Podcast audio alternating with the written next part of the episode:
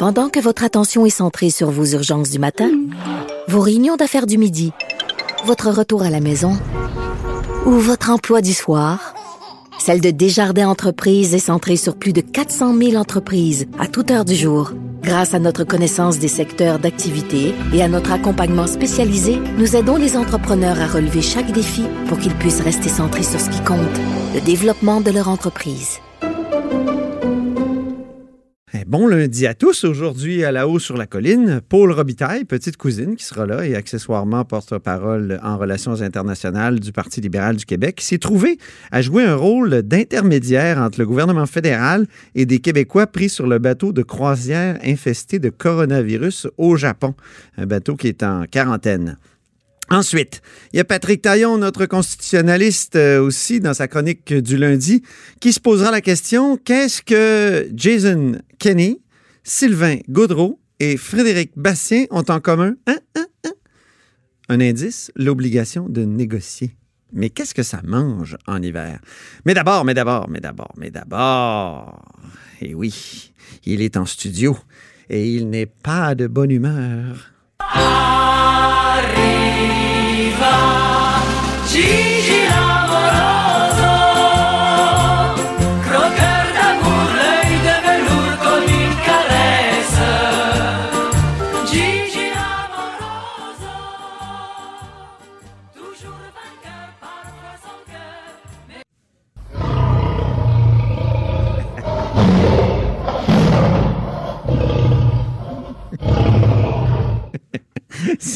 C'est le lion qui, qui rugit, hein? Jean-François Gibault, Et là là. notre compteur et accessoirement directeur de la recherche à QMI. Comment ça va? Ah, ça, ça, ça, ça va mal. Ça va mal. Le lion Et- rugit. Non, non, mais là, je, je- ils viennent de confirmer effectivement la vente de Bombardier Transport à, à Alstom. Euh, honnêtement, je trouve ça triste. Euh, Ben le- oui. le- le- on espère que c'est la vente, euh, la fin de la vente de feu, mais euh, sûrement parce qu'il reste plus rien à vendre. là. Ben, il, reste les avions à faire. Euh, mais bon, c'est- confirmé. La, la- la- la- la bonne nouvelle pour eux, c'est que le, le prix est quand même bien. Bon, c'est pas au minimum de, de la fourchette qui était prévue. On avait parlé de 7 milliards, entre 7 et Bon, 12. Mais, mais là, il- on parle de 8 milliards euh, américains. 8 milliards 8 américains. milliards oh. américains. Bon, puis bon, ça leur permet évidemment de- de- d'estomper beaucoup leurs problèmes d'endettement.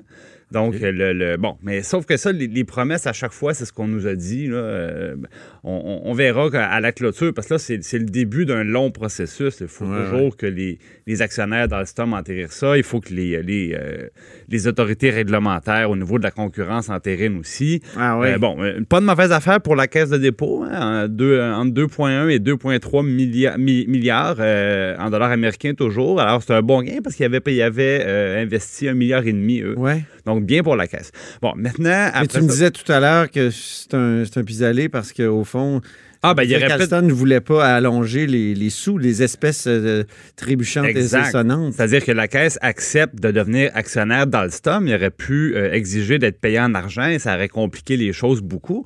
Bon, maintenant, du côté de la Caisse, euh, ce qu'on nous dira sûrement, c'est qu'on on va pouvoir, euh, en étant sur le conseil d'administration, avoir un mot à dire sur la poursuite des activités québécoises, notamment, et canadiennes. Et, et de ce point de vue-là, j'ai de la misère à penser que ce serait pire qu'avant. Je veux dire, Bombardier, d'abord, euh, commençons au début. Là. Bombardier Transport avait déménagé son siège social en Europe il y a déjà plusieurs années. Ouais. Ça, les gens pensaient que le siège social de Bombardier Transport était au Québec. C'est, plus le cas depuis longtemps. Non, il est à Berlin. C'est en Allemagne. Voilà. Alors, et, et l'autre chose, c'est qu'on peut pas dire que Bombardier Transport avait favorisé ses activités québécoises. On pense à l'usine de la Pocatière. Hein? Ça a été des réductions par-dessus réductions d'emplois. Maintenant, là, ils sont un peu plus de 300. Et on le sait à toutes les fois, Ouais. si c'est pas des si c'est pas, par exemple, du contrat du métro de Montréal ou. Mais euh, là-dessus, écoute, le gouvernement Charest avait essayé de faire quelque chose. Je Oui, trouvais oui. ça intéressant. Il avait essayé de donner finalement, sans appel d'offres, le contrat du métro de Montréal. Finalement, c'est Alstom qui s'était rebuffé, qui avait dit non, non, non, non, ça va contre les, les, les lois de la concurrence, l'avait Ouais. poursuivi. en fin de route, Finalement, il y avait ils se sont associés. Ben oui, donc ça présageait ce qui, est arri- ce qui arrive actuellement. Voilà, parce que Mais là, faut le il y a, a plus de propriété, à ouais, de la. Pocatière, ils fabriquent vraiment le, le, le, le- je dirais, le, wagon en tant que tel. Tandis que Alstom, à son usine de Sorel-Tracy, il fabrique ce qu'on appelle les, les, les bougies, là, le- donc le, système en dessous, là, les roues et tout Ouais, ouais. donc, c'était quand même complémentaire. Euh, mais donc, je ne crois pas, euh, quand je regarde les derniers contrats que, euh, que Bombardier avait remportés, les contrats américains notamment, où on aurait pu s'attendre à ce que la pocatière soit, soit sollicitée, c'était très peu le cas.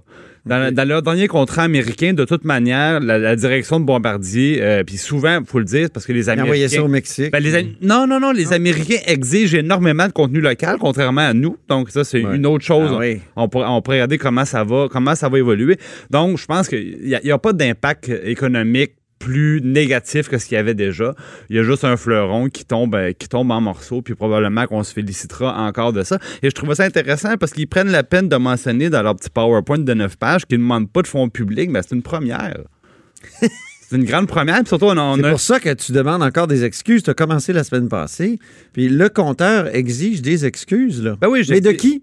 Ben, des excuses de la, direction de Bombardier puis de la, famille de propriété de Bombardier qui, à chaque fois, à chaque fois qu'ils ont bougé, euh, ont demandé des fonds publics et à chaque fois, on nous promettait que c'était réglé, que maintenant, c'était pérenne. Moi, je me rappelle très bien là, quand on a mis le, milliard américain dans la C-Series. Ça, c'était la C-Series prend son envol. Puis là, rappelle-toi, Antoine, il y avait un gros contrat avec Delta.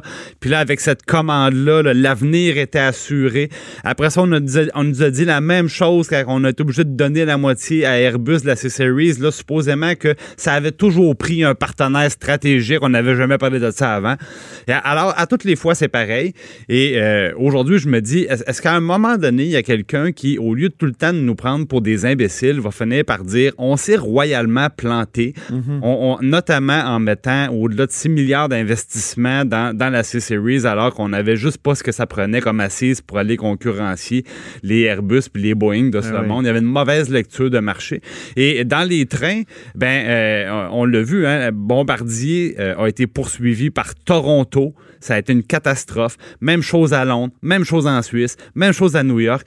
Donc, à à un moment donné, il y a des dirigeants qui vont devoir prendre leurs responsabilités puis dire, une fois pour toutes, oui, on n'a pas été bon. hein, ça va te rappeler des souvenirs. Ah, Nicolas Marceau. Oui, ben non, mais une fois de temps en temps, il faut être capable de, faut être capable de le reconnaître, donc un, un peu de modestie. Ouais. Et euh, je pense que ça, ça, ça aiderait les Québécois, je Moi, dirais, à, que- à tourner la page. Oui, À tourner la page sur ces, ces mauvaises années de nouvelles-là.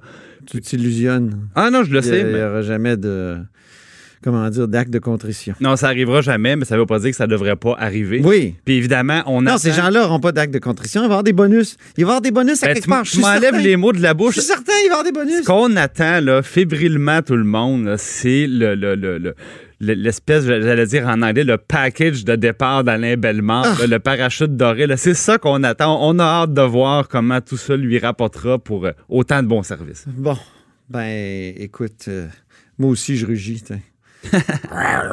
Alors, à demain, Jean-François. On se parlera de ton sujet Fitzgibbon, peut-être, qui a un agenda très chargé. Ouais, on pourrait faire ça. À demain. Très bien, à demain.